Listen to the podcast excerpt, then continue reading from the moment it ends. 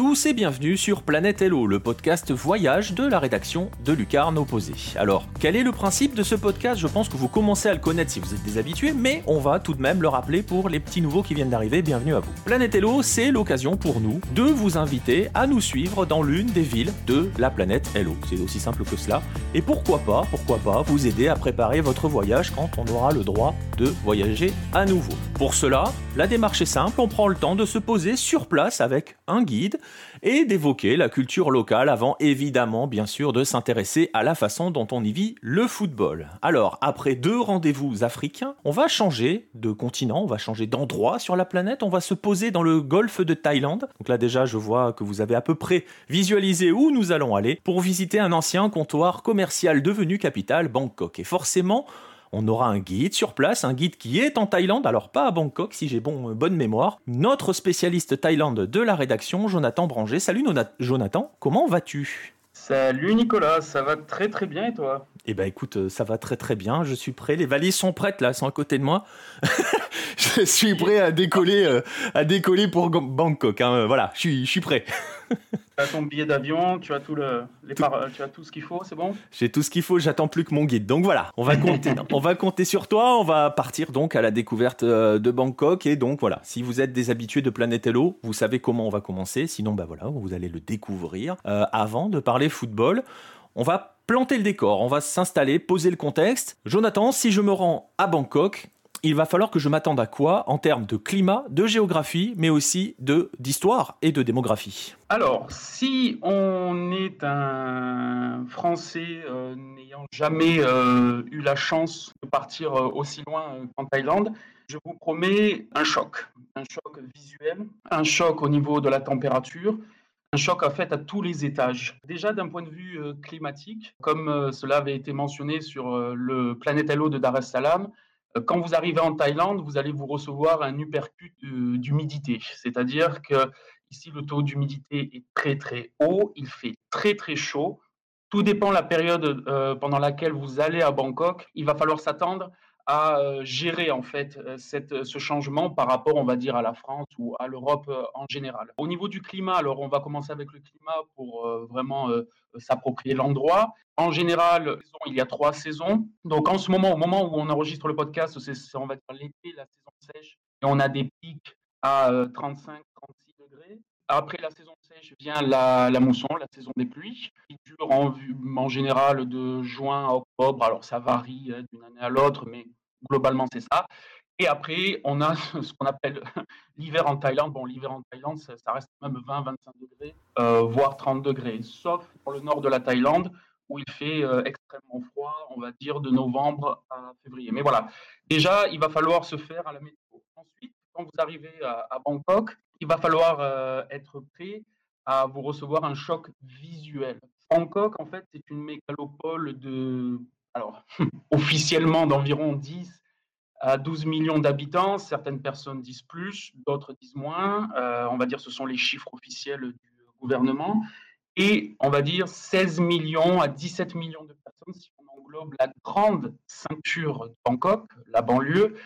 Alors, euh, je mentionne cette grande ceinture de Bangkok, on va en parler souvent dans ce podcast, surtout quand on reviendra au foot. Donc, euh, les villes de Nantaburi, les villes de Pathum ou encore de Samut Prakan, en fait, sont des villes satellites de la capitale thaïlandaise et qui sont vraiment très importantes dans l'économie euh, du pays. Mais si on reste dans Bangkok, on va dire dans le centre-ville, euh, c'est une ville qui est vraiment interminable, dans le sens où certains expats, je connais personnellement, et même moi qui habite en Thaïlande depuis un certain nombre d'années, euh, on n'a pas assez d'une vie pour connaître tous les recoins euh, de la ville.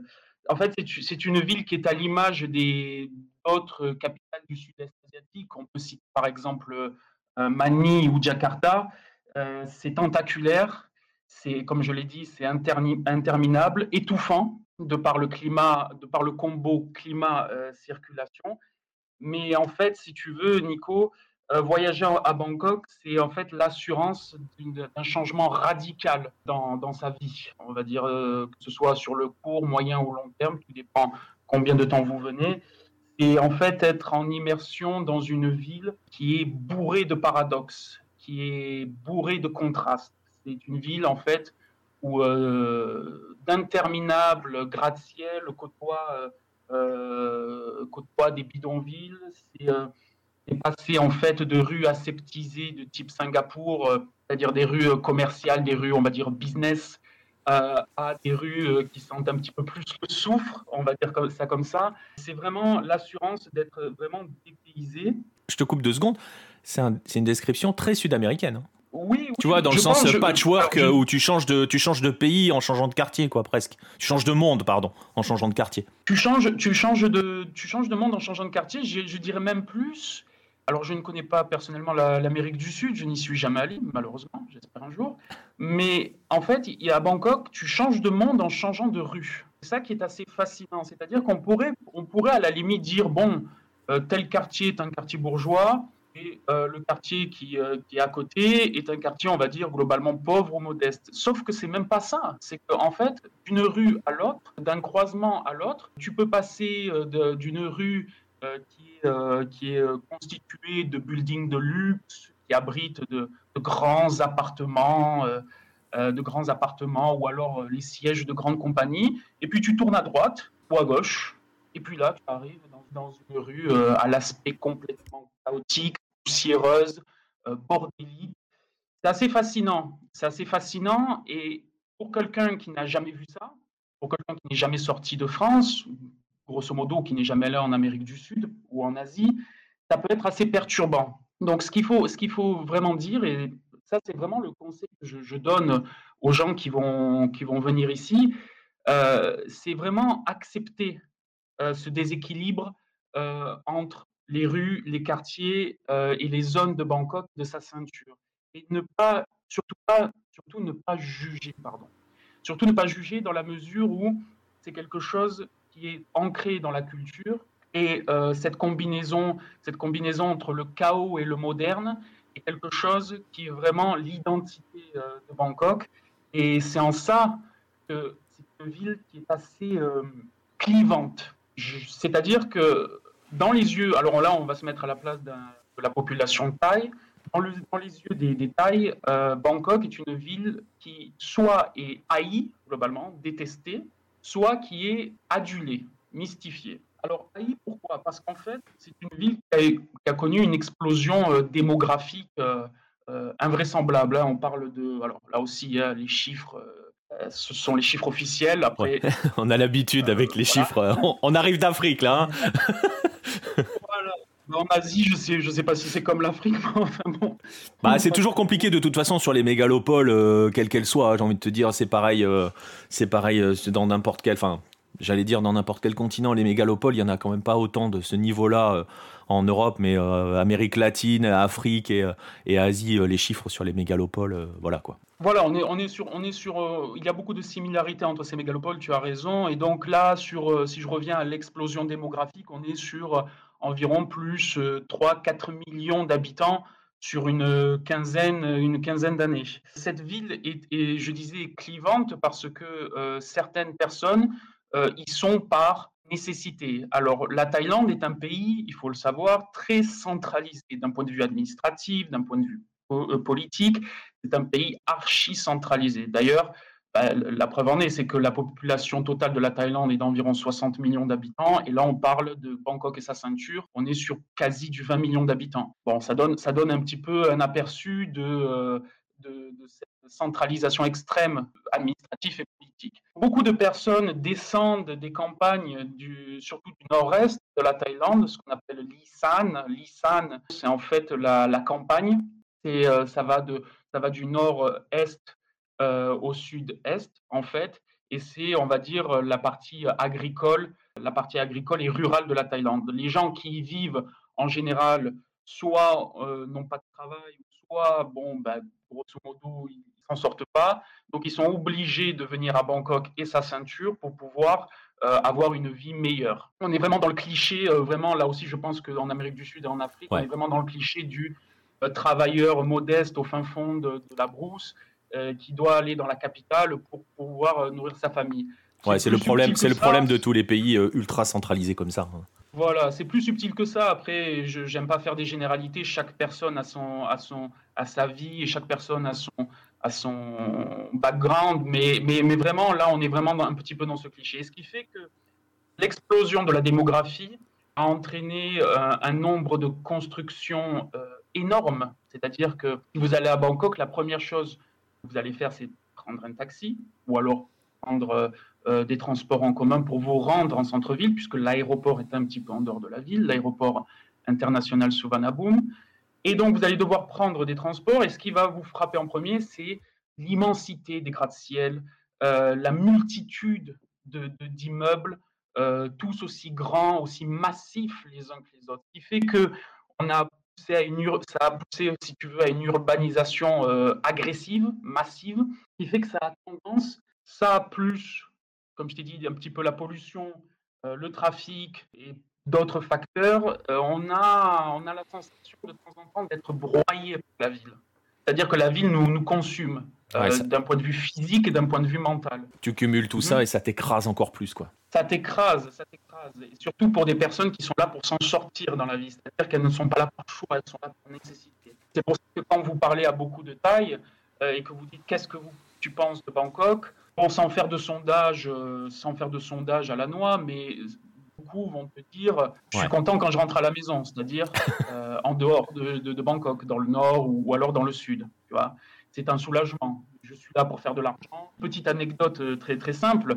Euh, si vous avez la chance, alors il faut savoir que le, nouvel an thaï, alors il y a le nouvel an occidental, on le célèbre, mais il y a également le nouvel an thaï. Le nouvel an en général, le gouvernement donne beaucoup de jours de congé à, toute la population, hein, gros, grosso modo.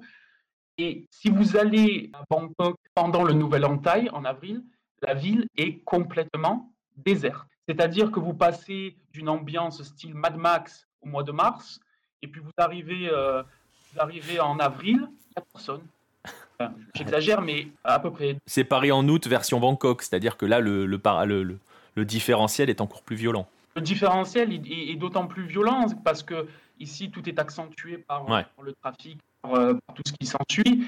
Donc le différentiel est, très violent. Et donc c'est pour ça que la ville, vraiment, une ville de nécessité pour certains. Mais d'un autre côté, en fait, je suis là aussi un peu pour promouvoir la ville.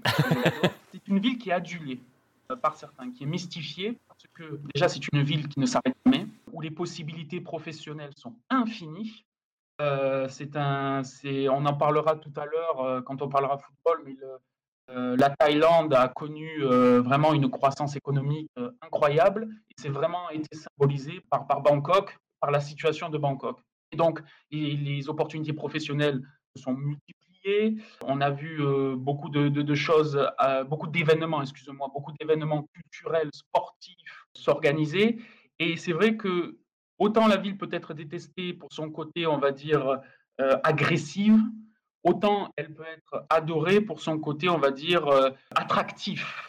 Attractif d'un point de vue culturel, attractif d'un point de vue euh, sportif. On, en revient, on y bah, reviendra plus tard. C'est une ville, une de, de, paradoxe.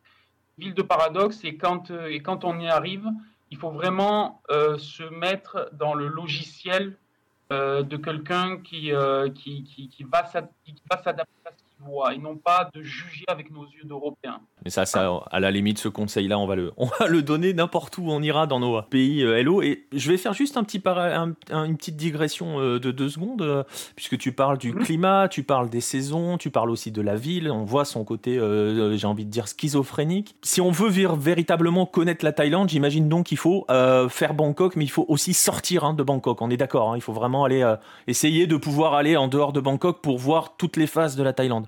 oui, oui, oui, clairement. si tu si tu viens Thaïlande et tu fais seulement Bangkok, euh, pour moi, je considère ça comme un gâchis. Alors après, j'ai connu certaines personnes qui n'ont fait que Bangkok. Comme je t'ai dit, cette ville a un pouvoir, euh, un pouvoir sur les gens qui est assez, euh, assez irréel. c'est une ville qui fascine tellement que certains veulent y rester pendant toute la durée de leur séjour. je peux comprendre parce que les, les possibilités sont infinies, mais vraiment infinies. Par contre, je te rejoins, oui, il faut sortir de, Bangkok. Alors, la Thaïlande, bon, c'est un pays ultra touristique. Il, serait compliqué de, résumer, on va dire, de résumer le pays en quelques minutes. Il faudrait euh, tout un podcast. Globalement, il y a trois parties. Il y a le nord qui est, on va dire, la zone montagneuse, avec des villes comme Chiang Mai, comme Pai, Nan, euh, toutes, ces, toutes ces villes en fait où euh, on est loin de la mer, on est très loin des îles paradisiaques que euh, les, les agences de voyage veulent, veulent bien nous vendre. On est dans la montagne, on est dans, on est dans, dans le paradis des trekking. Souvent, ce sont des ce sont les, c'est la partie la moins chère de, de la Thaïlande en fait, le nord, le nord. et c'est un petit peu, c'est, ça a l'avantage en fait de combiner euh, des prix attractifs, mais aussi la possibilité de voir des paysages spectaculaires. Euh, la ville la plus connue dans le nord de la Thaïlande, euh, c'est là, là, où je réside actuellement, ça s'appelle Chiang Mai, qui est la troisième ville du pays. Et là, vous, vous avez là aussi des possibilités touristiques infinies, que ce soit des trekking en montagne, que ce soit la visite de temples, ou alors d'un point de vue personnel, ce que j'aime bien, c'est faire des road trips dans les routes de campagne. C'est vraiment une c'est vraiment ce qu'on peut appeler euh, la Thaïlande des montagnes, c'est ça. Ensuite, vous avez le, centre. Alors le centre, euh, le centre et l'est. En fait, je vais englober le centre et l'est pour faciliter. L'est, c'est l'Isan. J'en ai parlé précédemment. L'Isan, euh, Nico, c'est vraiment la Thaïlande rurale. C'est toute la région qui est frontalière avec le Laos. Donc, donc c'est vraiment la Thaïlande Là, on est vraiment dans la Thaïlande profonde, mais je le dis avec beaucoup de, bienveillance. C'est pas vraiment, c'est vraiment pas euh, médisant quand je dis ça. On est dans la Thaïlande profonde, celle qui a connu un léger retard de développement par rapport au nord, au sud et évidemment à Bangkok. Mais moi, je conseille d'y aller parce que là, pour le coup, vous serez vraiment en immersion de ce qu'est la Thaïlande et ce qu'était la Thaïlande il y a quelques, il y a une dizaine, une vingtaine d'années. D'accord? Donc, bien sûr, c'est une région qui se développe, qui commence à être attractive, avec notamment des villes euh, un peu pionnières qui sont un peu euh, en tendance comme Konken ou Dontani, euh, des, ou Nakhon Ratchasima, qui sont des, des, villes importantes de Thaïlande. Mais faire le tour de ces contrées, de ces campagnes, c'est l'assurance de faire des rencontres que vous ne pourrez pas faire ailleurs en Thaïlande. Les gens sont beaucoup plus authentiques, beaucoup plus simple. Et alors là, si vous êtes dans un délire de plaisir simple, alors là, vous allez être servi. Parce que euh, si vous acceptez euh, de sortir de votre zone de confort, c'est un peu l'endroit où être. Et ensuite, je vais, je vais terminer par le sud. Alors le sud, là, on est typiquement dans la carte postale, celle qui est vendue par les agences de voyage, par euh, nos, nos, amis de l'Office du tourisme. Là, on est vraiment dans des, une succession de villes donne en fait accès à des îles paradisiaques. Évidemment, la plus connue, c'est Phuket. Selon moi, ce n'est pas la plus, la plus, la plus belle. Euh, il y a aussi euh, Koh Samui, Koh Phangan, qui sont les, les paradis, euh, qui, sont les, les, paradis des fêtards, puisqu'on y retrouve la Full Moon Party. Il y a la ville de Hua Hin, qui est la ville royale de Thaïlande, où il y a la possibilité aussi de passer bon et long week-end à la plage. Voilà, et puis il y a tellement de destinations, Krabi, Pangna, enfin c'est vraiment, c'est vraiment divers. Et là, on est vraiment typiquement dans euh, euh, le paradis, c'est-à-dire euh, des eaux turquoises, le, sable, le sable fin, les, les, arbres, le cocktail sur la plage. Là, on est vraiment dans le cliché. Ouais. Mais bon, c'est un beau cliché. Ouais, c'est un, cliché, c'est un cliché agréable, on va dire. Dernière petite digression avant qu'on avance un petit peu plus et qu'on revienne à Bangkok. Tu parlais des saisons. Euh, c'est une chose qu'il faut qu'on précise aussi pour, euh, pour nos auditeurs et pour nos futurs voyageurs. Euh, tu conseilles quelle période dans l'année pour véritablement aller, aller en Thaïlande et plus précisément à Bangkok? Pour toi, quelle est la, la période la plus adéquate? Alors là, c'est la question à un million de dollars eh auquel je ne sais pas quoi vraiment répondre. Alors, il y a deux questions en fait qui me, me posent euh, pas, de problème, mais qui me, perturbent un petit peu. C'est ça et quel budget je dois prévoir pour la Thaïlande? Pour euh, ta question, Nico, l'idéal, en fait, c'est de venir pendant la haute saison touristique, c'est-à-dire de octobre à euh, grosso modo février. C'est le moment où le climat est, on va dire, le climat est un peu moins violent. Et c'est en fait on est grosso modo, et c'est ça, c'est, on va dire, les, touristes font ça, c'est qu'ils échappent à l'hiver en Europe pour pouvoir retrouver du soleil en Thaïlande pendant ces périodes-là, octobre, novembre, décembre, janvier, février. Le problème, c'est que c'est la haute saison touristique et les prix ont tendance à augmenter. Dans ce cadre-là, moi, c'est pas que je conseille, mais je dis aux gens, si vous avez l'opportunité de venir entre juin, juillet, août, septembre, certes, c'est la saison des pluies, mais bon, ça veut plus rien dire. Hein, j'ai envie de dire, c'est pas c'est pas c'est pas quelque chose qui est, gravé dans le marbre. Mais les prix sont beaucoup moins chers. Donc si vous êtes un petit peu en mode budget, si vous voulez venir visiter le pays, mais que bon, vous n'avez pas trop trop le budget pour ça, D'ailleurs, vous faites une comparaison très simple. Vous tapez, euh, bon, pas en temps de Covid, mais en temps normal, euh, Bangkok, euh, Paris, Bangkok en juin, Paris, Bangkok en novembre, vous allez voir les prix qui sont multipliés par 3. Donc, moi, je conseille, on va dire, d'un point de vue logique, de venir entre novembre et mars, grosso modo. Et, mais d'un point de vue beaucoup plus personnel, et c'est totalement subjectif, il est intéressant pour moi de venir pendant la basse saison. Moins de touristes, moins cher. Et un autre mois pendant lequel il est important de venir, et alors là, c'est l'expérience unique au monde, c'est le Nouvel An en avril et ce qu'on appelle son crâne. Alors son crâne, c'est bon, donc le, Nouvel An et c'est la fête de l'eau. C'est-à-dire que pendant quelques jours, euh, les rues euh, sont, euh, sont, inondées de monde et tout le monde fait la fête, boit, tout le monde chante, danse. C'est assez spectaculaire, c'est c'est vraiment, vraiment génial je pense que là, maintenant, euh, on est prêt. voilà. Je disais que les valises étaient prêtes avec le billet d'avion. On sait quand, on sait où. On sait ce qu'on peut faire aussi. On va revenir un petit peu sur Bangkok. On va après passer un petit peu au football. On va juste faire une dernière parenthèse, une dernière découverte du, euh, du décor. Hein. Je, le rappelle, on plante mhm. toujours le décor d'abord.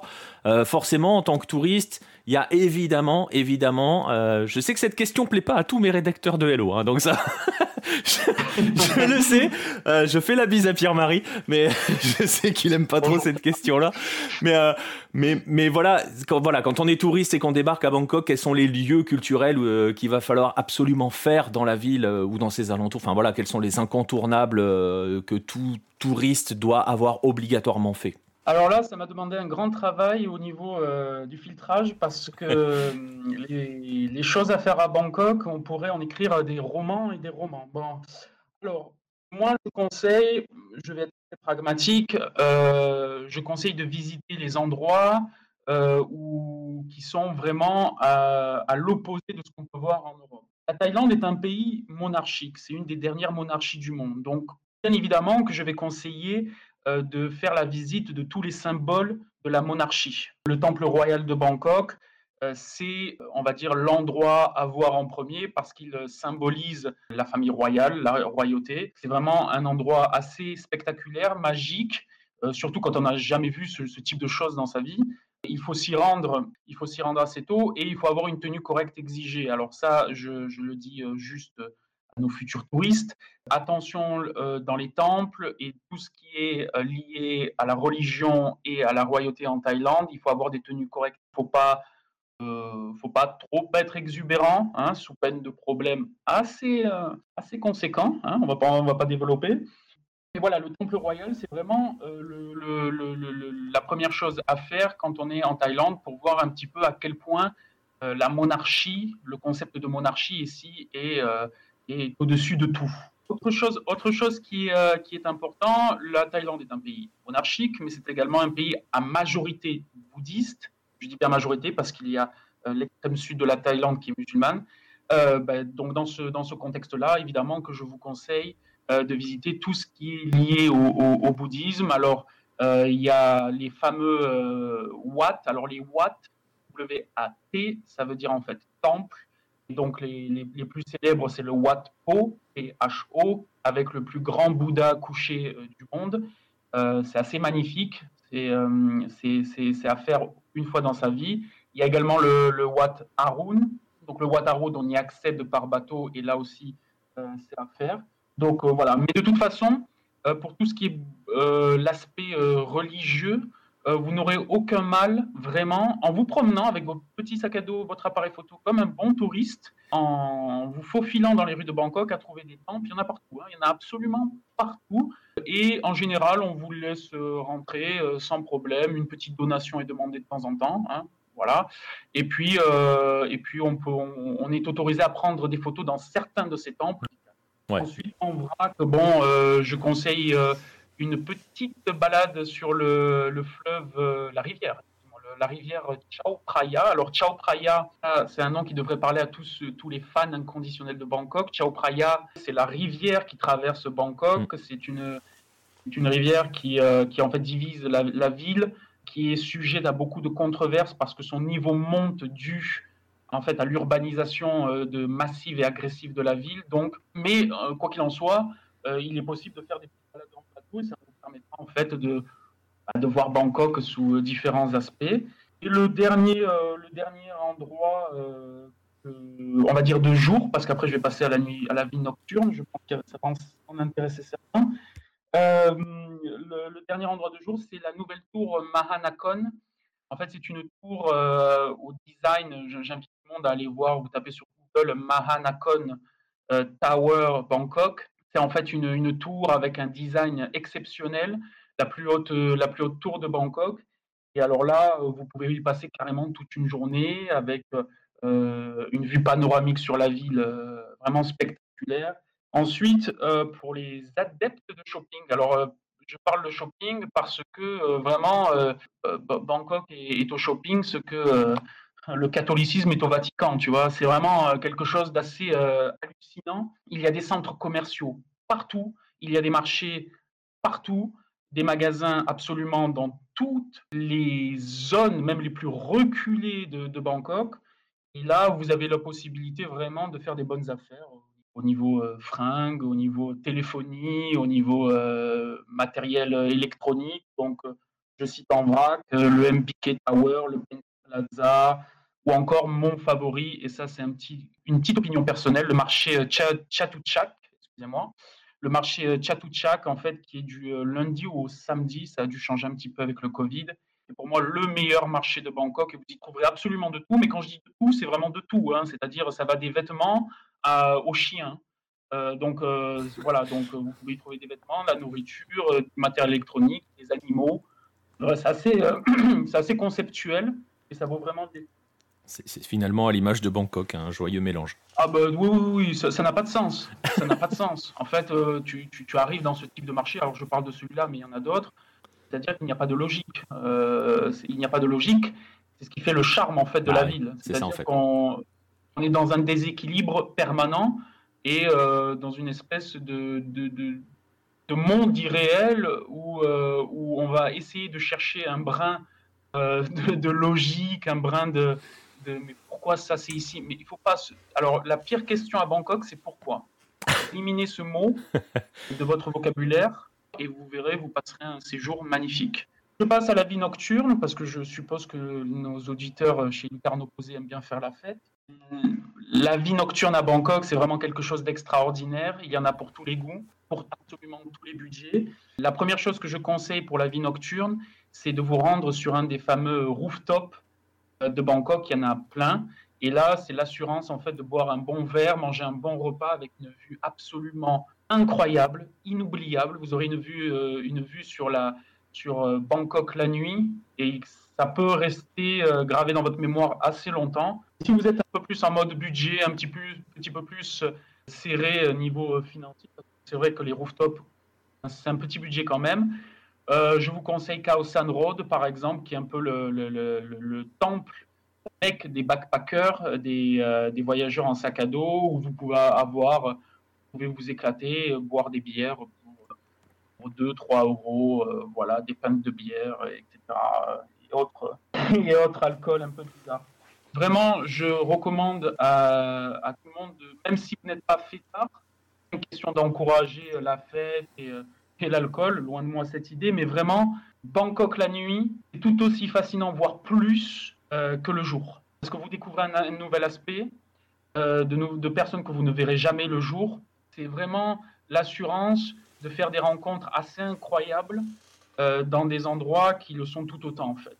Voilà. Juste un petit conseil évitez de vous faire alpaguer par les chauffeurs de taxi, les tuk-tuk pendant la nuit. Souvent, ils vont vous s'arrêter près de vous pendant que vous marchez dans la rue. Ils vont vous dire où est-ce que vous voulez aller. Ils vont vous proposer de vous emmener dans un club, dans un bar, etc. Euh, si vous êtes euh, téméraire, allez-y.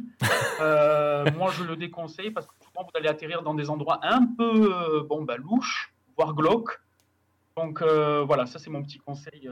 Méfiez-vous quand même, restez, restez, restez vigilant. Bon bah écoute, on a fait je pense bien le tour de la ville et de voir plus même. Donc là maintenant c'est bon, vous avez pris suffisamment de notes pour préparer votre voyage sur les aspects touristiques. Maintenant, on va s'intéresser à ce qui fait un petit peu le cœur de notre activité, quand même, le football. On va rester, rester du côté de Bangkok et vous allez voir euh, ce que l'on peut appeler hein, même le grand Bangkok, euh, puisqu'on va élargir un petit peu aux environs. Est-ce que tu peux nous dresser, euh, Jonathan, un, petit tableau général de ce que l'on peut trouver en termes de club de foot? Et il y a du monde hein, quand même, donc va falloir va falloir pas faire des choix, mais voilà, va falloir qu'on soit un petit peu plus bref. un tableau général de ce que l'on peut trouver en termes de club dans Bangkok et ses environs. Alors, euh, les choix, j'ai dû les faire parce qu'en effet, il y a, quand même pas mal de clubs. Euh, y a, quand même pas mal de clubs de football à Bangkok. Alors, le football à Bangkok, euh, c'est vraiment très, très, très important. Et si vous êtes ce qu'on peut appeler un touriste foot, vous ne serez pas déçu. Alors, j'ai fait une petite sélection. En fait, j'ai fait une sélection de cinq clubs, des histoires assez intéressantes qui sont très, très différentes. Donc, je voulais, je voulais un petit peu en parler pour vous faire un peu connaître aux, auditeurs de ce podcast euh, le, football en, Thaïlande. Alors j'ai pris Bangkok et sa grande ceinture, c'est obligatoire parce que quatre de ces clubs sont dans la, dans la banlieue. Alors le premier club que je vais mentionner, pour moi, euh, c'est celui absolument qu'il faut connaître et c'est là où il faut aller si vous êtes en quête de football à Bangkok, c'est le Thai Port FC, le Thai Port Football Club. Alors le Thai Port Football Club, c'est quoi? En fait, c'est un club qui est euh, ancré dans le quartier de Klong Toi à Bangkok. Alors Klong Toi, c'est vraiment un oasis, si tu veux, de sous-développement dans une ville qui n'a cessé de grandir. En fait, c'est une ville dans la ville, c'est une zone composée, une, pas uniquement, mais majoritairement d'habitations de, très modestes, pour pas dire de bidonville de temps en temps. Alors, ça fait environ presque, on va dire, 2 km, 2 km hein, euh, de, euh, c'est sur 2 km, et il y a environ 100 000 habitants. Quand je dis c'est une ville dans la ville, euh, j'exagère à peine en fait, parce qu'en fait, cette zone qui est très pauvre en apparence, et pas qu'en apparence malheureusement, est située dans, une, dans un quartier de Bangkok qui est euh, plutôt développé, voire très développé. Cet endroit a un club et ça s'appelle le Port FC. Le Port FC, en fait, est la propriété du Thai Authority Port of Thailand, c'est-à-dire donc tout, euh, c'est-à-dire le, globalement en fait le port de Bangkok. Euh, et en fait, dans ce port travaillent la majorité des gens euh, qui vivent donc dans ce fameux quartier de Klong Toi. C'est vraiment un endroit à voir. Alors certaines personnes vont déconseiller d'aller dans cette, dans cette zone de la ville pour des raisons de sécurité. Bon, c'est comme partout et c'est comme euh, l'a mentionné Pierre-Marie dans, dans le précédent podcast Hello, il faut faire attention. Il ne faut pas avoir un comportement exubérant. Il ne faut pas non plus euh, se promener euh, avec, avec tout l'or du monde autour du cou, hein, si tu vois ce que je veux dire. Mais si tu y vas avec bienveillance et surtout en voulant vraiment montrer que tu t'intéresses aux gens qui habitent, à leur culture, leur, leur vie, alors là, tu seras très bien accueilli et certaines personnes seront heureuses de te, de te, de te montrer Clanktoy et le Port FC dans la mesure où en fait ils sont un peu dans une, dans une logique du euh, seul contre tous, c'est-à-dire nous, le club du Bangkok d'en bas, le club Bangkok pauvre, contre vous, euh, les, euh, les bourgeois ou la middle class.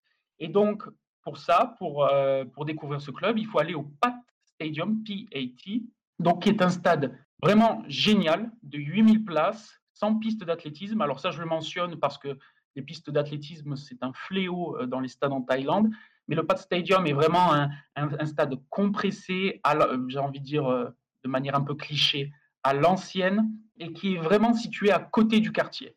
Et là, c'est vraiment une expérience unique parce que si vous avez la chance d'y aller avec un groupe de supporters, et je le recommande fortement, c'est l'assurance déjà de voir un bon match de foot parce que l'équipe de Port FC est euh, une des meilleures de Thaïlande et la plus spectaculaire. Euh, et en plus de vivre une expérience avant le match, puisque vous serez euh, aux abords du stade, il y a différentes, il y a beaucoup de stands de nourriture, de, boissons, et là il y a tous les supporters qui arrivent deux, trois heures avant le match et qui commencent à, à, à manger, à boire, à discuter, à rigoler, à parler. Certains, les enfants jouent au foot. C'est vraiment une ambiance familiale euh, et, vraiment très sympathique. Alors, il ne faut pas non plus se laisser euh, trop, influencés par certains supporters du Taiport FC qui vous proposeront de boire avec eux parce que certains d'entre eux boivent tellement qu'ils en oublient le match. C'est-à-dire que la dernière fois que j'y suis allé, je suis tombé sur un supporter qui en fait était tellement ivre avant le début du match qu'il s'est endormi sur le banc à côté du stade et qui s'est réveillé au moment du coup de sifflet final et qui avait oublié de rentrer dans le stade. Donc faites attention, allez-y, amusez-vous, mais n'oubliez pas qu'il y a un match, vous êtes là pour ça. Donc, euh, donc euh, voilà. Pour parler du club en lui-même, et maintenant donc euh, haut tableau en Thaïlande. c'est un club qui est dirigé par une femme du nom de Madame Pang. Alors pourquoi je parle d'elle? Parce que c'est vraiment un personnage vraiment charismatique dans le, football thaï. Quelqu'un qui a une, espèce de, de de fierté, euh, un culte de la personnalité euh, exacerbée, et elle euh, contrôle le club d'une main de maître. C'est très divisé au niveau des supporters. Certains l'adorent parce qu'elle a fait vraiment monter le club en gamme. Et en plus, elle, crée des actions sociales qui permettent, on va dire, d'aider les habitants de Klong Mais d'un autre côté, c'est vrai qu'elle est, elle est tellement imbue de sa personne. voilà, elle se met sur, en premier plan des affiches le jour de match. Euh, elle veut être filmée, c'est elle, elle est sur le banc à côté du coach et elle donne les instructions au coach pendant le, match. C'est une personne assez fascinante qui mériterait euh, un article seul. Euh, voilà, donc c'est vraiment un club typique. C'est un club de la zone pauvre de Bangkok, dirigé par une femme charismatique, de pouvoir, avec des supporters qui sont vraiment dans une doctrine de on n'est pas de Bangkok, on est de Kangtoy, ce qui est différent.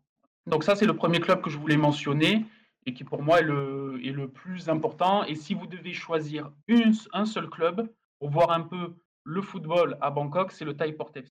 Alors le deuxième, le deuxième club que je, je voudrais euh, mentionner, c'est le club champion euh, cette année. Euh, c'est le club de BG. Pathum Thani, ce n'est pas exactement Bangkok, en fait, c'est au nord de Bangkok et c'est une ville en fait considérée en fait comme un hub technologique et économique euh, de la Thaïlande. C'est une ville qui regroupe beaucoup d'universités prestigieuses, de centres euh, de recherche, euh, d'instituts scientifiques et technologiques.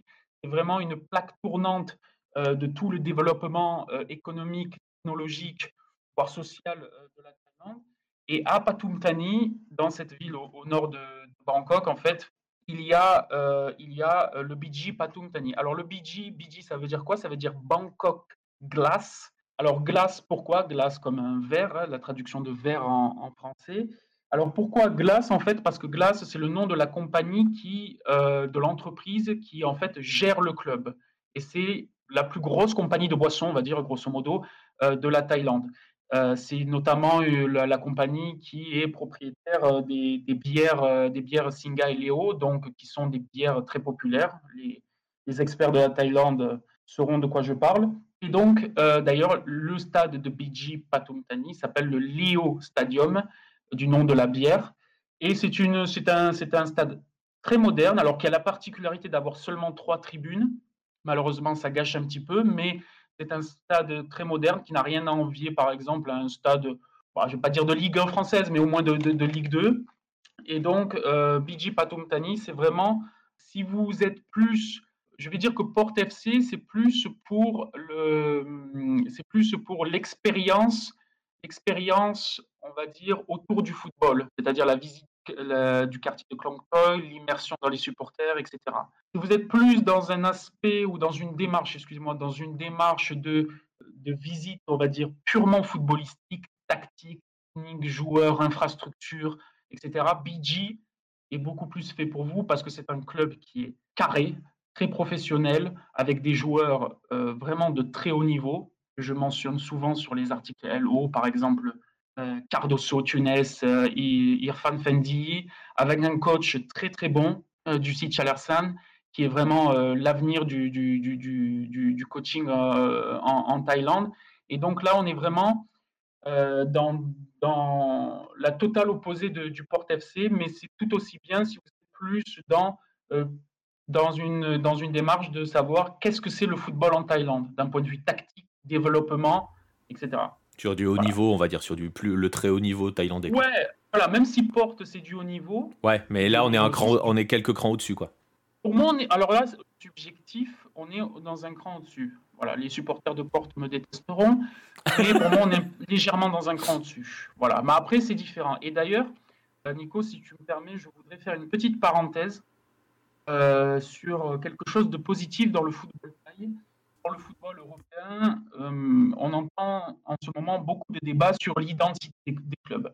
Un club, par qui il doit être géré, qui doit être le propriétaire de ce club. Certains clubs en France, par exemple, voient un petit peu leur identité s'effondrer au, vu des événements, des propriétaires qui, achètent les, les, clubs. Euh, ce que je voudrais mettre en avant, et ça c'est vraiment une qualité euh, indéniable du championnat taille, c'est que les clubs, notamment, et là je reviens sur BG, Patumtani et Porte, les clubs, pas tous, mais une bonne partie, correspondent exactement euh, à l'endroit dans lequel ils sont implantés. Et je vais même aller plus loin que ça. Ils développent un style de jeu et une identité de jeu qui correspondent en fait à la zone dans laquelle ils sont. Je, vais donner des exemples très simples et je vais revenir sur ce parallèle entre Port FC et Bidji Patumtani. J'ai mentionné Bidji Patumtani. Bidji Patumtani, Patumtani, comme je t'ai dit, c'est une zone industrielle, un hub technologique, euh, éducatif, scientifique. On est dans un, dans un endroit, euh, on va dire, très élevé socialement, voilà, avec des travailleurs euh, avec des travailleurs qui, sont, qui ont un certain euh, bagage éducatif. On est dans une zone en plein développement. En plus, le club est dirigé par une très grande entreprise. Et donc, le club est implanté dans ce contexte, on va dire, de progrès, on va dire de progrès social et technologique et éducatif. Et on est dans la culture du résultat, c'est-à-dire il faut que ce soit à l'université ou dans ces centres de recherche, ou alors euh, dans ces, grandes compagnies qui sont implantées, il faut du résultat, il faut être efficace. Et il s'avère que euh, le, style de jeu mis en place par Biji Patumtani correspond exactement à ça. C'est une équipe, quand vous la regardez, extrêmement clinique, euh, au style de jeu très froid. Ça joue en 5-3-2, ça met un but, puis après ça gère c'est vraiment dans, on est dans, vraiment dans quelque chose où l'efficacité règne. On n'est pas dans le folklore ou l'explosivité. On est vraiment dans le pragmatisme pur. Donc là, vraiment, le club, l'identité de jeu, le coach, les joueurs correspondent, euh, correspondent on va dire, au contexte. Et à l'opposé, eh ben, tu apportes le Thai Port FC que j'ai mentionné en premier, qui est, une, qui est un club, euh, qui est le club des quartiers euh, pauvres de Bangkok, la zone des bidonvilles, qui, est, euh, qui représente en fait euh, une population qui lutte, tu vois, qui peut s'en sortir, excuse-moi du mot, qui est, dans la démerde, qui est dans un combat de la vie de, de, tous les jours, et qui ont un tempérament, on va dire, bouillant, explosif, tu vois, exubérant. Et ben finalement, et quand tu regardes Port FC, je veux dire un match du Thai Port FC, eh ben le style de jeu du Thai Port FC correspond exactement à ça. Ce sont des joueurs tous euh, spectaculaire. Alors, pour les connaisseurs, il y a notamment le, Yannick Boli, mais je pense citer d'autres, Dola, Suarez, euh, Bordin, etc., euh, Adissac. Tous ces joueurs sont spectaculaires, ne calculent pas, ne sont pas dans le calcul, sont là pour offrir du spectacle, du rêve. Et si on gagne 4-3, bah, si on met un but de plus que l'adversaire, eh ben c'est bon, la journée, elle est parfaite. Donc on est vraiment là, on est vraiment les clubs, le style de jeu prônés par les clubs correspondent, on va dire, au contexte dans lequel ils sont implantés. Pour euh, parler de, rapidement de, deux, trois autres clubs, il y a euh, le Bangkok United. Alors le Bangkok United, c'est un petit peu la curiosité euh, de Bangkok. En fait, c'est un club qui a été fondé par les étudiants de l'université de Rangsit. Alors Rangsit, c'est une ville dans la banlieue de Bangkok qui, est, euh, qui, est, euh, qui est très connu, qui est, qui est assez dense au niveau population. Les étudiants de cette université ont créé un club il y a, il y a des dizaines d'années de, cela. Et ce club a été transformé au fur et à mesure des années. Avant, ça s'appelait le Bangkok University Club et maintenant c'est devenu le Bangkok United. Et en fait, c'est un club qui a été racheté par la plus grande compagnie de télécommunications de Thaïlande, la plus grande compagnie de, télécommunications de Thaïlande qui est True Corporation. Donc True Corporation, ils sont implantés dans le mobile, la télé, euh, euh, les médias, euh, le, etc. Et donc, cette compagnie a racheté le club Mais il s'avère que bon, euh, c'est pas un franc succès, c'est pas un naufrage, mais c'est pas un franc succès. Alors déjà, le premier point important, je vous conseille d'aller au stade de Bangkok United, mais euh, vous allez voir, c'est assez spécial. En fait, c'est un stade de 25 000 places, le Tamasat Stadium à Rangsit. Déjà, pour y aller, bon courage. Mais en plus, euh, vous allez voir, euh, c'est assez surréaliste, que c'est un stade de 25 000 places avec une affluence d'environ 2-3 000 personnes.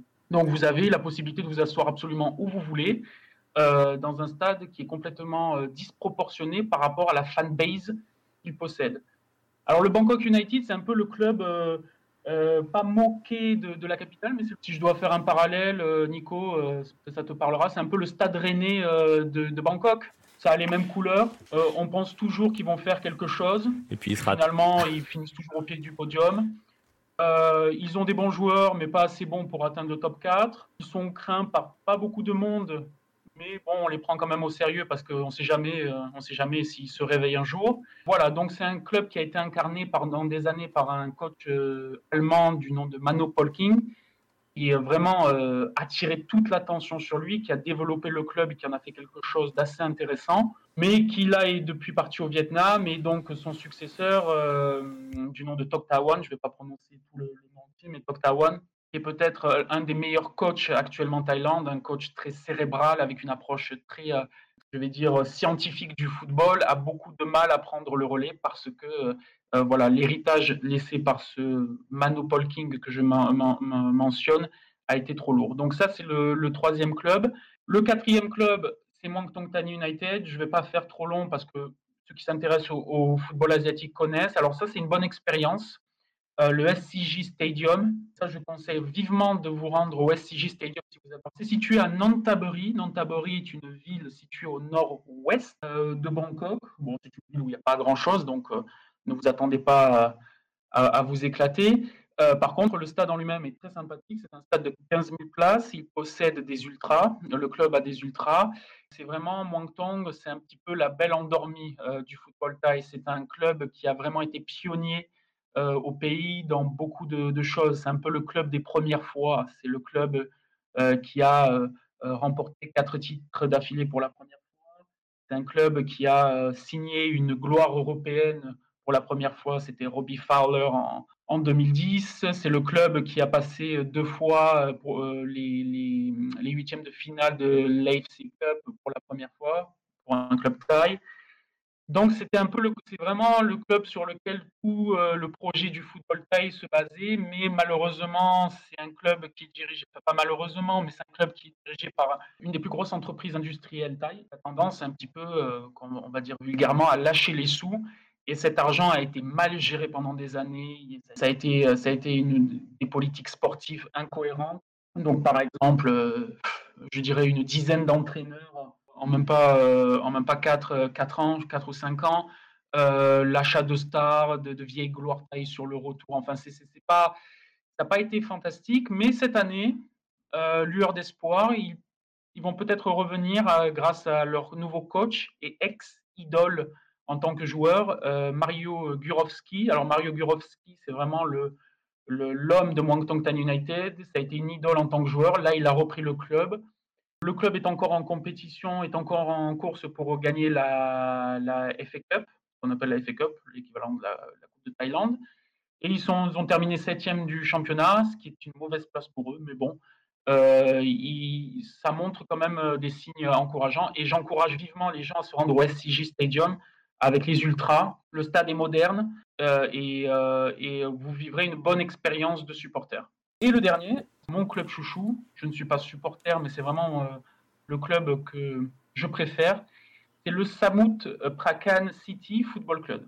Le Samut Prakan City Football Club, c'est pas un club qui est exactement à Bangkok, c'est un club qui est dans la banlieue, dans la ville, donc du même nom, Samut Prakan. Alors Samut Prakan, c'est la cheville ouvrière euh, de Bangkok. C'est vraiment, alors là, pour le coup, on est très loin, très très loin des cartes postales vendues euh, euh, par les offices de tourisme quand, quand on, vous propose de venir en Thaïlande. Alors, Samut Prakan, c'est à environ, grosso modo, sans, sans, embouteillage, à 45 minutes de Bangkok en bus. Et c'est vraiment la Thaïlande la Thaïlande, pas de manière péjorative, avec beaucoup de bienveillance encore une fois, la Thaïlande vraiment d'en bas. C'est-à-dire qu'il n'y a pas de lieu touristique à visiter. C'est une ville, c'est une ville d'environ un million d'habitants. C'est vraiment une ville comment je peux dire, froide au possible. C'est-à-dire que vous allez prendre, en fait, euh, grosso modo, le trajet, c'est que euh, vous allez faire, pardon, 40 minutes de bus depuis le centre-ville de Bangkok pour vous rendre dans un endroit euh, qui est froid, qui ressemble en fait à une immense zone industrielle qui est poussiéreuse, qui est qui n'est pas amicale du tout. Vous allez arriver dans cette espèce de no man's land, de ce no man's land. C'est vendeur. Hein voir pourquoi c'est vendeur, parce qu'au milieu de tout ça, au milieu de, cette, euh, de ce chaos industriel, puisqu'alors c'est une ville qui, est euh, jonchée d'usines, de, de, factories, euh, on, parle, on, parle de centaines d'usines, alors certains disent moins, d'autres plus. Au milieu de tout ça, au milieu de ce magnifique parc industriel, se trouve le Samut Prakan City Stadium. C'est une espèce de vestige de 5000 places un truc euh, vraiment old school, euh, totalement, totalement vieillot. Mais alors là, pour le coup, euh, si vous voulez faire une immersion dans le football en Thaïlande avec des supporters qui donnent de la voix, je vous le conseille. Alors, l'affluence n'est pas énorme. Hein, je ne vais pas vous faire rêver. On est loin de Montevideo et Buenos Aires. Hein, on est à 2000 personnes. Par contre, c'est 2000 personnes qui font du bruit. Samut Prakan, ce sont en fait, Samut Prakan City est un club dont les fans sont majoritairement des ouvriers des, usines aux alentours. Ce sont des gens qui galèrent. Ce sont des gens qui, euh, vraiment euh, font du travail euh, à la chaîne pour la majorité d'entre eux et pour qui le football, si tu veux, représente une bouffée d'oxygène. Et c'est d'ailleurs tellement fascinant que pour les déplacements à l'extérieur, en général, pour les clubs importants de la Toyota Premier League, en général, tu peux voir 200, 300 personnes se déplacer dans toute la Thaïlande pour aller supporter euh, leur club. Samut Prakan, s'il y en a une, plus d'une vingtaine, c'est le bout du monde parce que ces gens-là n'ont pas le temps. Ces gens-là travaillent du lundi au samedi, du lundi au vendredi. Ils sont modestes. Ils, vont assister au match à domicile, mais par contre, pour, euh, pour euh, se déplacer à l'extérieur, c'est vraiment la croix pour eux d'un point de vue financier. Et donc, ce qui fait qu'ils donnent tout. Ils donnent tout, ils donnent leur cœur, ils donnent tout ce qu'ils ont au moment du match. Et vraiment, là, il y a une vraie identité de, de club, malgré que, alors, c'est un club qui, est aussi, euh, qui a aussi ses controverses, puisque c'est un club qui, il y a deux ans, n'existait pas, en fait, tout simplement, qui avant était situé ailleurs. Euh, qui était situé dans la ville de Pattaya. Et en fait, un jour, le propriétaire a eu euh, l'idée de tout transférer vers une autre ville, c'est-à-dire il a pris euh, le club, l'entité, le logo, les infrastructures, le staff. Il a dit maintenant, on va être le club d'une autre ville. Donc c'est comme si, je ne sais pas, demain en France, Jean-Michel Aulas disait bon ben hop, allez, on va, on va, on va devenir Saint-Étienne. donc c'est assez, assez particulier, mais bon, en même temps, le football taille regorge de, Ouais, puis c'est un peu, c'est un peu le principe, c'est un peu le principe de franchise que tu vas trouver dans pas mal de pays en fait. tu le trouves en Corée du Sud, tu le trouves en Australie, euh, même s'ils n'ont pas trop déplacé de franchise, mais en, Corée du Sud par exemple, ça a été le cas. Voilà, c'est un peu le, c'est un peu le même système de franchise. Alors ça a fait débat ici. C'est un club qui, qui, pour beaucoup de personnes, disent oui, c'est un club artificiel qui n'a pas lieu d'être, qui est complètement, euh, euh, qui, qui, n'a pas, qui n'a pas de raison d'exister. Il est dans une autre ville avant. Je pense que ces critiques euh, peuvent être entendues, bien sûr. Maintenant, il faut s'y rendre pour voir que les gens qui euh, supportent le club, ils donnent du cœur. Ce sont des gens vraiment qui, euh, qui veulent, qui veulent montrer, montrer qu'ils ne sont pas là pour rien et donc ils ont des ultras et ça donne de la voix.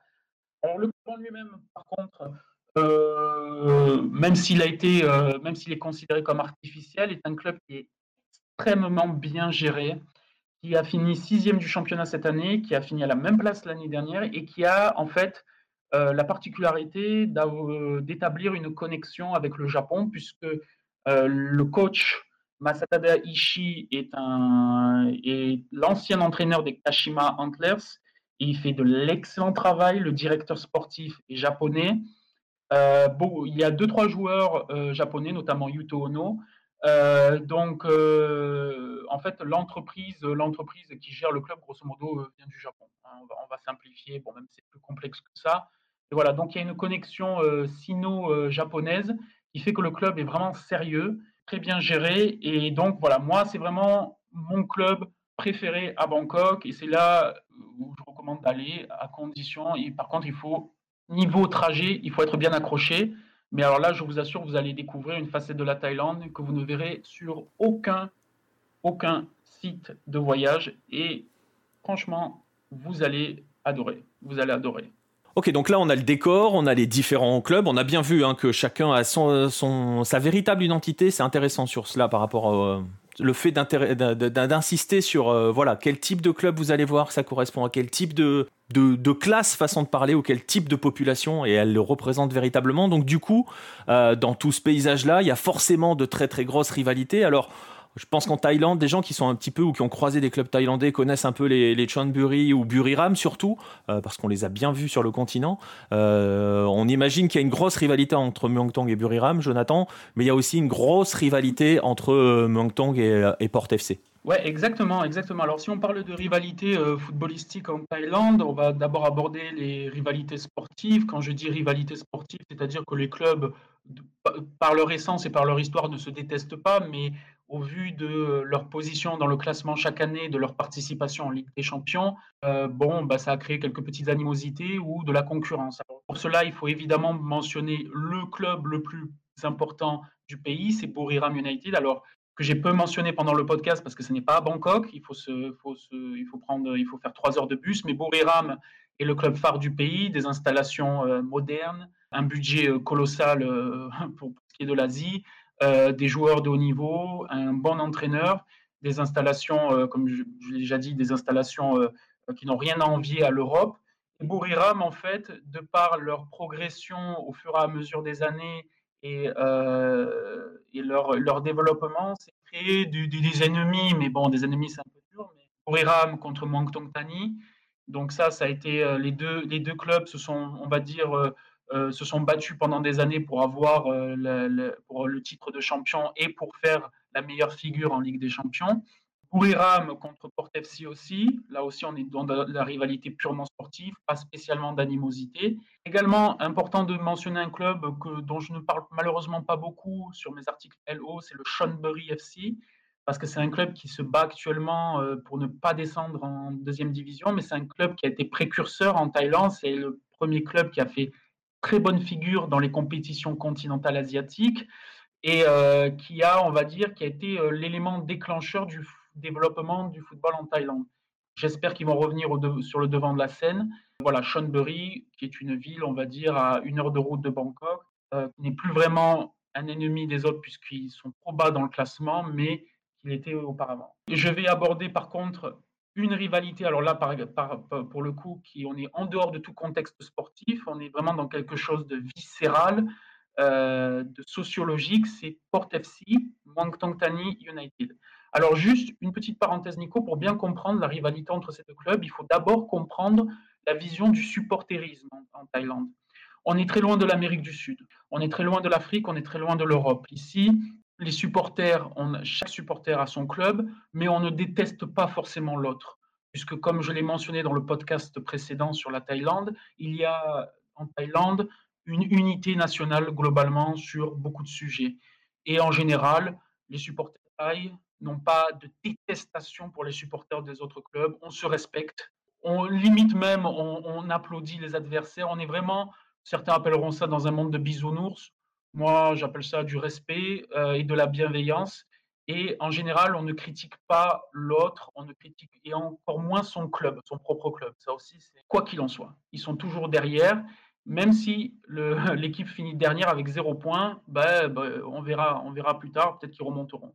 Pourquoi je parle de ça? Parce que c'est pour comprendre que la rivalité entre Mongtong Tani et Porte, elle est très importante et les deux clubs se détestent vraiment. Là, pour le coup, on est, euh, on est sur des insultes pendant les, les matchs, on est sur euh, quelques altercations, dans le, il y a eu quelques altercations dans le passé, quelques affrontements, rien de bien spectaculaire, surtout si on compare aux autres pays LO, euh, de la rédaction, notamment. ouais, on a des champions.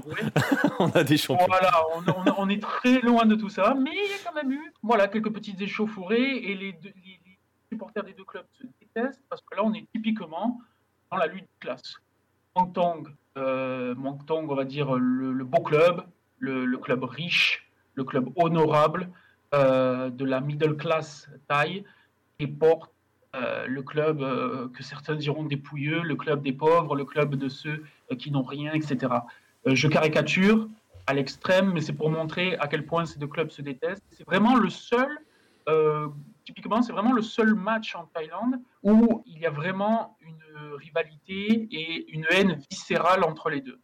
D'ailleurs, je déconseille fortement, alors ça va paraître stupide comme, comme, comme euh, conseil, mais si vous pouvez éviter d'aller avec le maillot de Mongtong au Pat Stadium de Porte ou le maillot de Porte au SCJ Stadium de, de Mongtong, bon, bah, évitez de le faire. En même, temps, en même temps, j'ai envie de te dire que l'idée est quand même déjà à la base un peu stupide. Hein. Mais l'idée est quand même stupide, mais je vais t'expliquer. Je vais t'expliquer pourquoi je dis ça parce que beaucoup de touristes, et ça c'est une expérience personnelle, j'ai connu beaucoup de touristes qui aimaient le football, qui sont venus en Thaïlande et qui ont voulu acheter des maillots, euh, des, maillots de clubs locaux, sans tenir compte ah euh, de la sociologie des clubs. Et ils se sont promenés euh, grosso modo, avec le, maillot d'un club rival aux alentours d'un stade un jour de match. Je ne dis pas que c'est ultra dangereux, mais chez certains esprits un peu bas de supporters, bon, bah, ça peut amener quelques conséquences. non, mais surtout si en plus on est dans, surtout si en plus on est, euh, tu le disais, parce que là où c'est intéressant, parce que on, on a l'habitude, on nous a souvent longtemps présenté, par exemple, quand on parlait de rivalité euh, en Thaïlande, on nous a surtout souvent présenté la rivalité entre Tong et Buriram, euh, voire, voir Chonburi comme tu en as parlé, mais surtout Tong et Buriram. C'est intéressant de voir que, et à une époque où, tu vois, par exemple, on a des pays, nous, sur Hello, où la notion de lutte des classes existait, mais elle n'a plus vraiment de sens. Je pense par exemple à l'Argentine, avec ce que certains pensent encore de Boca River, où tout le monde pense que c'est le peuple contre les riches. C'est absolument plus le cas. Toi, pour le coup, Tong euh, porte on est dans une vraie lutte des classes, on est dans quelque chose qui dépasse véritablement le football et c'est assez rare pour le signaler encore de nos jours. Cette lutte des classes existe encore. Exactement, exactement. De toute façon, en général, Porte est toujours dans cette démarche, même inconsciemment et de manière indirecte, de, cette lutte des classes. Comme je, l'ai dit quand j'ai parlé de ce club, là j'ai fait la présentation, ils sont dans une démarche où c'est un peu nous contre le reste du monde. Donc, quoi qu'il en soit, même avec un club, avec un club qui n'a rien à voir avec Bangkok, tu vois, ils vont quand même dans ce, dogme. Et contre Mongtong, ouais, ça prend des proportions euh, assez importantes dans la mesure où Mongtong vraiment représente le total opposé. Sincèrement, euh, hâte d'être à l'année prochaine, de voir un Mongtong Tani United euh, revenir sur le devant de la scène, jouer les premières places. Et là, on assistera à des derbies assez chauds, je pense, voire, voire assez spectaculaires. Et pour ce qui est de Buriram Mongtong, euh, c'est vrai que ce sont deux clubs qui cette année n'ont pas fait bonne figure, mais qui, bon, euh, par leurs moyens financiers et leur ambition, reviendront sur le, au premier plan, euh, au premier plan l'année prochaine. Exactement, et venir à nouveau lutter avec euh, s'est euh, qui s'est installé cette année. Bah voilà, on a on a fait on a fait le tour de tout cela, de la rivalité et tout. Maintenant, on va être dans la peau toujours, on va rester dans la peau du touriste, du touriste foot cette fois-ci, en abordant l'un des derniers aspects hein, de notre podcast, si vous en avez l'habitude, la notion de se rendre au stade. Alors, Jonathan, comment on fait? Déjà, où est-ce que tu nous conseilles d'aller principalement si on veut aller voir, si on n'a qu'un seul choix hein, concrètement, où est-ce qu'il faut absolument aller pour voir un match de foot et comment est-ce qu'on s'y prend En gros, est-ce que c'est facile euh, d'obtenir des places? Est-ce que c'est facile de se rendre au stade Là, voilà, les aspects pratiques et donc voilà. Comment on y va? Enfin, où faut-il aller et comment on fait un jour de match pour y aller? Donc j'ai un seul choix. Ouais. le père, le père dirait Samoud Prakan. La raison dirait Port FC. Pour l'expérience football et tout ce qu'il y a autour, le Thai Port FC, pour moi, c'est euh, le stade et le club à aller voir et le, stade dans lequel se rendre pour euh, vivre une vraie expérience football à Bangkok et même une expérience humaine. Donc pour moi, le Thai Portet. Pour ce qui déplace, euh, alors il y a trois moyens. Tout dépend le club.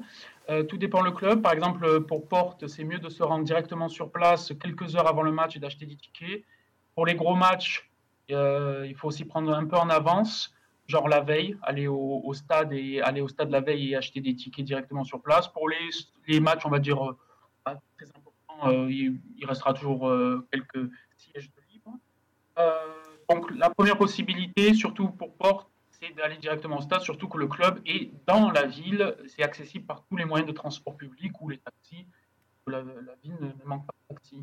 Le deuxième moyen qui est très populaire en Thaïlande, très utilisé, c'est l'achat de tickets sur des plateformes de vente euh, de billets en ligne. Alors, ce sont des, plateformes qui vendent des billets pour les concerts, les spectacles, les, musées, euh, les attractions touristiques, et ils ont une partie sport pour les événements sportifs et le football. Alors, je conseille deux plateformes, Ticket Melon et Thai Ticket Major. Vous allez sur ces sites, vous trouverez, les vous tickets, vous achetez en ligne et après, soit vous allez dans les 7-Eleven. Euh, Alors, 7-Eleven, c'est la, la plus grande chaîne de supermarchés, de mini-supermarchés en Thaïlande. Et là, on vous imprimera votre ticket avec la référence. Ou soit vous y allez directement avec votre mail de confirmation au stade et on vous fera tout faut. Troisième façon, alors là, c'est beaucoup plus euh, intéressant. Moi, j'aime beaucoup faire ça et d'y aller avec les groupes de supporters. Alors, si vous avez Twitter, si vous avez Facebook, je pense la majorité d'entre de nos auditeurs, vous tapez le nom du club que vous voulez aller voir. Donc, par exemple, euh, Port FC, vous tapez Port FC sur Twitter ou Port FC sur Facebook, et vous allez tomber euh, soit sur une page de fans, soit sur la page d'un supporter acharné, euh, européen, alors étranger ou taille. Et là, vous faites tout simplement, gentiment, la demande, voilà, je m'appelle je suis monsieur X, je suis euh, touriste en Thaïlande, je suis fan de football, je voudrais voir à quoi ressemble euh, le football. Est-ce que ce serait possible de venir avec vous à tel match? 99% du temps, on vous dira oui. Les 1%, c'est que soit euh, la personne est trop occupée, soit le stade est plein. Sinon, y aller avec un groupe de supporters ou avec des fans ou alors avec un supporter du club, c'est ce que je recommande pour euh, l'aventure humaine, parce que déjà, vous allez faire la connaissance de gens euh, qui viennent de tout horizon, que ce soit taille et étranger. Et en plus, ils vous feront découvrir le club sous différents aspects. C'est ça, moi, que j'ai fait, euh, par exemple, quand je suis allé à, la première fois à Samut Prakan. Samut Prakan, j'ai contacté un supporter, on va dire, emblématique du club. Je me suis présenté, j'ai dit, voilà, je voudrais vivre l'expérience Samut Prakan. Et euh, je me suis rendu à Bangkok et c'est ce que j'ai fait. Et j'ai été en fait en immersion pendant presque 12 heures euh, dans le club. J'ai fait euh, ce, personnage dont je parle, cette personne est une figure locale et donc j'ai pu avoir accès aux joueurs. J'ai pu prendre des photos avec les joueurs, j'ai pu parler avec le coach japonais que j'ai mentionné auparavant. j'ai fait le tour, il m'a fait faire le tour du stade. On a bu un café en ville. Il t'a accrédité, quoi. Euh, en quelque sorte, il t'a accrédité au bah, club, quoi. Voilà, exactement. On m'a offert des écharpes du club, on m'a offert euh, des maillots. Euh, puis en plus, comme vous êtes européen, vous avez l'apparence d'un européen, vous allez attirer l'attention. Vous allez attirer l'attention, surtout dans des clubs comme ça. En général, il ne faudra pas longtemps. Si vous êtes bienveillant et ouvert aux autres, il ne faudra pas longtemps pour vous faire des amis. Alors, éphémère, le temps d'une rencontre ou pour la vie, ça, ça dépend de vous. Mais vraiment, pour moi, c'est la meilleure façon. Twitter, Facebook, vous tapez le nom du club et vous laissez faire les choses et ça va être d'une facilité assez déconcertante. Et une petite question par rapport aux places euh, sur les réseaux habituels. Hein. Est-ce que c'est cher d'aller voir un match en Thaïlande? C'est pas, cher. Ah non, ça c'est pas cher. Euh, c'est pas cher du tout. Euh, on est sur du euh, on est sur du grosso modo, alors ça dépend les stades, ça dépend les rencontres. On va, on va, on va prendre une fourchette large, on va prendre le. Alors si vous êtes vraiment en mode euh, underground, c'est-à-dire euh, les places les plus pourries dans les recoins des stades, vraiment un peu ghetto, vous pouvez y aller pour 50, 50 Thai baht. Alors 50 Thai baht, sachant que 1 euro égale 36, grosso modo, Thai baht. Je vous laisse faire la conversion, on est sur 1,50 euro, etc. Par contre, si vous voulez être un peu plus dans des, dans des tribunes un peu plus confortables, si bien avec euh, la tribune avec le toit euh, pour éviter euh, le soleil, là, il faudra compter allez, 200, 200, 300, 300 grands maximum taille bat, équivaut à une dizaine d'euros. Ouais, 10 euros vraiment max, quoi. Ouais, vraiment max. Après, il y a toujours... Après, pour les gros gros matchs, genre Bourira, Muangthong, si ça joue pour le titre, là, vu la rareté des places et que le stade est pris d'assaut, là, vous, euh, les places peuvent augmenter assez drastiquement. Hein. On parlait de 700, 800 Thai J'ai même vu des tickets de temps en temps à, 20, à 1000 Thai et l'équivalent environ de, 30, de 36, 36 euh, euh, euros. Mais c'est très rare, c'est très rare. Donc c'est c'est pas c'est pas un gros budget. Hein. C'est pas c'est pas un gros budget. Les, les tickets d'ailleurs, ça c'est un long débat et ça fera l'objet d'un article sur LO, c'est-à-dire comment les clubs taille peuvent survivre avec un avec une tarification aussi si peu. Ouais. Et donc, et donc du coup, et donc du coup, se rendre au stade dans, dans Bangkok, c'est facile ou il faut prendre quand même certaines dispositions? Si vous allez euh, dans le club, euh, dans le stade que j'ai recommandé, Port FC, avec euh, le Pat Stadium, c'est très facile. Vous avez ce qu'on appelle les lignes BTS et MRT à Bangkok. En fait, ce sont les lignes de métro, le métro aérien. Voilà, vous, vous verrez, c'est, assez facile d'accès. Sinon, vous avez, vous avez une compagnie, la compagnie de transport la plus populaire en Thaïlande qui s'appelle Grab, G-R-A-B. Vous téléchargez l'application et c'est en fait le Uber euh, du, sud-est asiatique. Si vous êtes en quête d'aventure et un petit peu de quelque chose de singulier, vous restez euh, les, taxis motobike euh, dans le centre-ville de Bangkok un samedi après-midi. Je vous souhaite, je vous souhaite tout le courage du monde, mais c'est folklorique. Je vous souhaite, vous allez prendre, alors là, vous allez bronzer là. Vous allez bronzer. En fait, c'est un paquet. Vous allez au stade et en même temps, vous êtes tellement exposé au soleil que vous allez, vous allez bronzer sur le chemin. Vous allez voir, c'est assez fantastique. Ça, c'est pour le port. Alors, pour les clubs de la ceinture de Bangkok, c'est un peu plus compliqué. Soit vous faites l'aventure là aussi en métro, c'est possible, plus bus, vous faites combo métro bus. Pas cher du tout, mais vraiment pas cher. Ça serait l'équivalent de 100 Thai donc c'est l'équivalent de ouais, 3-4 euros. Par contre, ça vous demandera du temps. Hein. On est sur une heure de trajet. Après, si vous êtes euh, si vous êtes pas en mode budget, euh, que vous dites OK pour le taxi, euh, bah, vous pouvez prendre le taxi ou vous pouvez prendre la compagnie que j'ai mentionnée, Grab, et pour environ là, par contre, là, ce sera un peu plus cher et il faudrait faudra compter 300 Thai baht aller, 300 Thai baht retour, ce qui équivaut à une douzaine d'euros. Voilà. Ouais. Bon. Ça reste quand même dans des tarifs assez voilà assez pas forcément bas, mais c'est pas non plus euh, accessible. Voilà, c'est le mot que je cherchais. Il a été dur à venir, mais le voilà, ça reste accessible, quoi. Tant qu'il est là. Ouais, exactement. Donc voilà, donc on l'a vu, comment on peut aller au stade et tout et tout.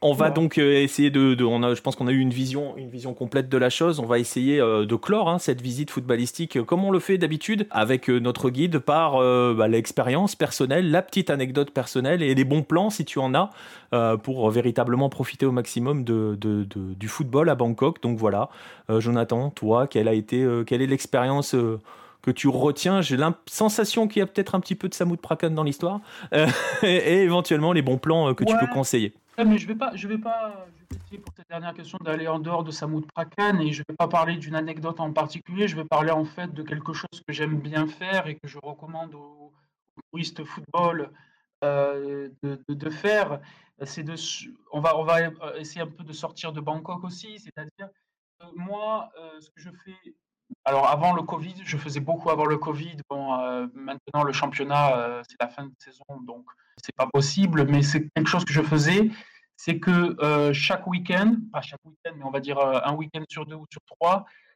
j'allais voir un match de football en Thaïlande quelque part dans le pays. Alors, pas seulement première division, deuxième division, troisième division. je me suis même donné des, des, matchs de quatrième division au fin fond de la, de, la, campagne.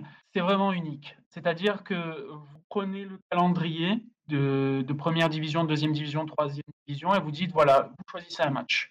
Vous choisissez un match dans une ville que vous n'avez jamais explorée. Il y en a une multitude. Euh, et vous vivez une expérience footballistique, c'est-à-dire que vous, allez à la station de bus de, bah, de Bangkok, il faut savoir que la Thaïlande est un pays extrêmement bien desservi, avec des bus, des trains, des avions, euh, absolument euh, toutes les, même les plus petits villages du pays. Et là, euh, moi, je recommande le bus et le train, mais surtout le bus, c'est-à-dire que là, vous allez dans la station de bus, vous vous dites, je veux aller à tel endroit, souvent une ville inconnue des services de tourisme, et le ticket de bus vous coûtera rien et vous allez faire deux heures, trois heures de, trajet, l'assurance de voir des paysages assez spectaculaires et vous rendre dans et vous rendre dans des villes qui ne sont mentionnées nulle part dans les guides touristiques et vivre des aventures footballistiques dans des stades vraiment à l'ancienne avec des gens qui ne parlent pas anglais pour beaucoup, beaucoup ne parlent pas anglais Mais vraiment, là, c'est vraiment ce, que je recommande, c'est aussi de sortir en fait de Bangkok. C'est par ça que je voudrais conclure ce podcast sur Bangkok. Pour apprécier Bangkok, il faut en sortir aussi. Et ce que je vous recommande, c'est d'aller, euh, par exemple, dans des villes. Euh, alors là, ce sont des villes un peu plus développées, mais par exemple Nakhon Ratchasima, Chiang Rai, Chiang Mai, euh, Prachuap, euh, Chonburi, Rayong, Krat. tout ça, ce sont des villes qui sont qui quadrillent la Thaïlande euh, qui sont accessibles euh, par bus à des prix modiques et vous allez vivre vraiment des, expériences. Euh, moi, j'ai vécu des expériences extraordinaires où je suis, j'ai pris le bus le vendredi soir pour aller voir un match, un sombre match de, deuxième division. J'ai fait 7 heures, 8 heures de bus, de, bus de nuit dans des conditions des fois assez folkloriques pour arriver dans un trou perdu. Et, et là, et c'est là que vous faites les plus belles rencontres. Les gens sont généralement bienveillants en Thaïlande. Et c'est là que vous faites les plus belles rencontres. Et, les gens, même s'ils ne parlent pas votre langue, ne parlent pas l'anglais et encore moins le français, ils auront tout le, tout le plaisir du monde à vous accueillir, à vous présenter le club, à vous présenter euh, la ville.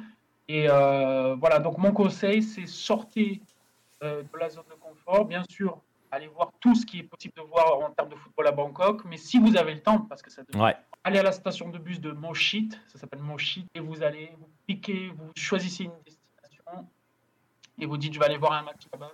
Et euh, croyez-moi, vous n'allez pas être déçu du voyage. Et voilà, bah, c'est la... C'est la plus belle conclusion. Euh, pour apprécier Bangkok, sortez-en et allez explorer la Thaïlande. Eh et, euh, allez explorer euh, Exactement, non, non, c'est la meilleure des conclusions. Bah écoute, merci, merci beaucoup pour ce voyage, Jonathan. Merci de nous avoir emmenés, pas seulement à Bangkok dans ce podcast. Merci beaucoup, Nicolas. Merci beaucoup, c'était un plaisir c'est un plaisir partagé. Voilà, on va donc euh, vous laisser euh, sur cette note-là. Donc, n'oubliez pas, voyagez, allez-y, n'hésitez pas. Dès qu'on va pouvoir remonter dans un avion, allez-y, euh, allez, allez découvrir la Thaïlande. Je vais vous laisser ici en vous encourageant à nous suivre sur les différents réseaux sociaux, Twitter, Facebook, Instagram, à venir aussi et surtout y interagir avec nous abonnez-vous à nos différentes plateformes, celles où vous êtes en train d'écouter ce podcast et euh, oui, où vous êtes en train maintenant petit à petit de revenir de votre voyage de Thaïlande. Je suis désolé, il va falloir revenir à la réalité. Abonnez-vous donc à nos différentes plateformes et notamment euh, laissez des pouces bleus et des commentaires sur nos vidéos euh, sur YouTube. Rejoignez notre communauté sur Discord.